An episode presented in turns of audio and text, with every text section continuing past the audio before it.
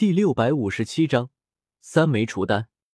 呼呼，九条银色火龙呼啸，火焰在山容顶内上下翻滚。当一阵青烟散去，最后一味药材也终于被唐振淬炼完毕。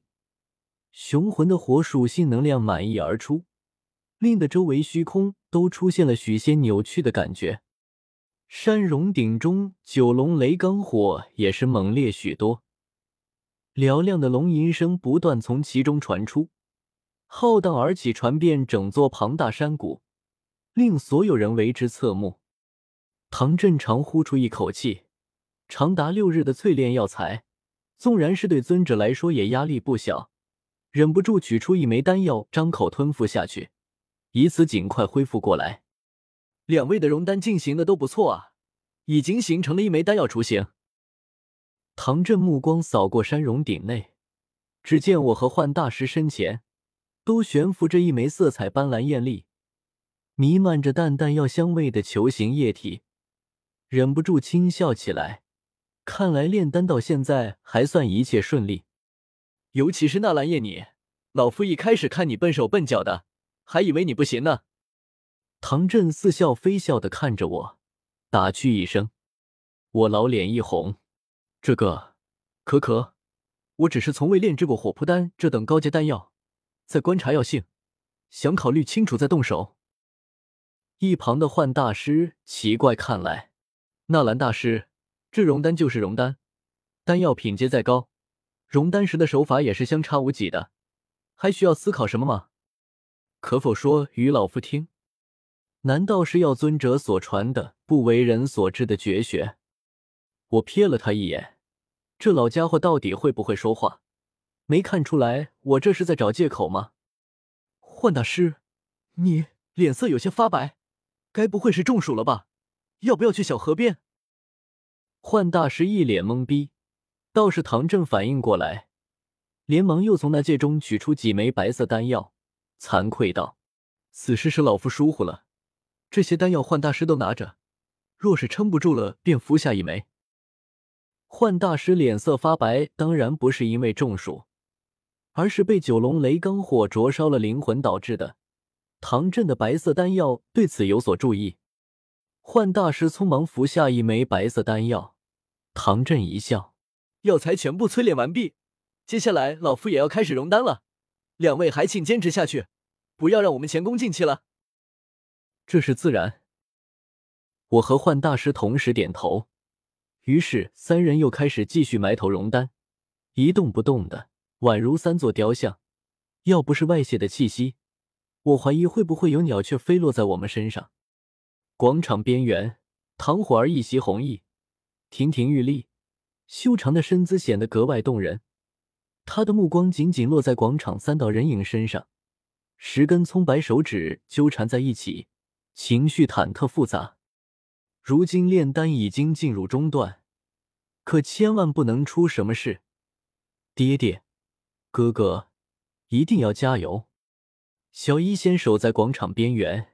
也是紧紧看着我，心中默默为我祈祷着。穆青鸾、萧炎、紫妍等人也一直等在周围。穆青鸾目光中带着敬佩和期待，他在蛇人祖地是看着我从无到有学习炼丹的。最初我连一品丹药都炼制不好，如今一转眼竟然已经能炼制七品七色这般绝世丹药。穆青鸾心中感慨万分。有一种看着小树苗长成参天大树的感觉。萧炎目光复杂，不知道在想些什么。倒是紫妍不是擦着口水，七品七色丹药一听就让人直流口水，肯定很好吃。时间在众人不同的情绪中流逝，又是三天时间过去。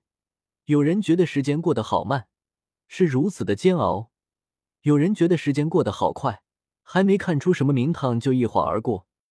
药鼎内先后出现的上百团药源精华，被我和唐振、幻大师陆续熔丹。此刻的山容鼎内空荡荡一片，只有三枚丹药雏形在滴溜溜打转，五光十色，药香浓郁。幻大师长呼口气，脸色已经苍白如纸，整个人摇摇欲坠。还好，终于融合完毕了。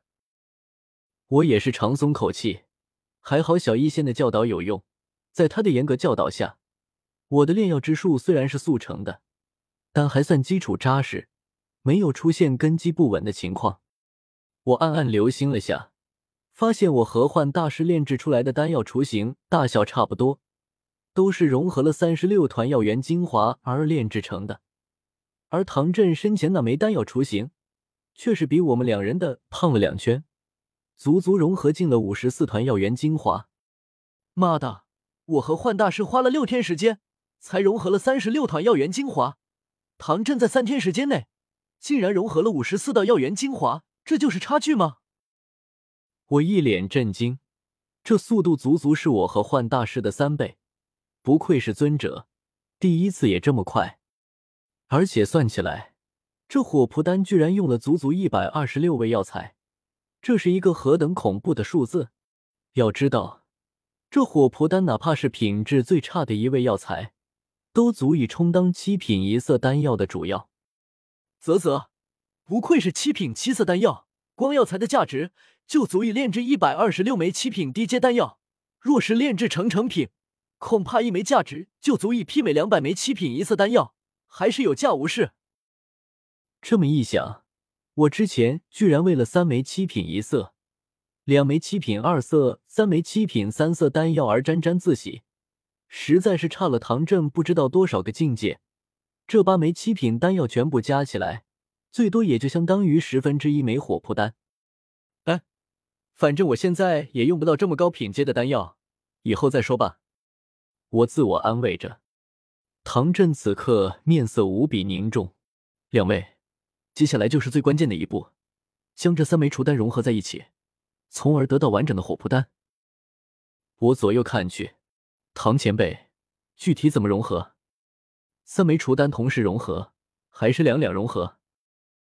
三枚丹药同时融合的难度太大，要是真能三枚同时融合，老夫自己一个人就能炼制这火蒲丹，也不需要你们相助了。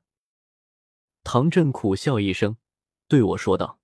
老夫这枚除丹是主丹，你们二人的是副丹，而按照丹方的顺序，纳兰叶，你的这枚副丹要先融合，然后才是幻大师的副丹，这个顺序绝对不能搞错。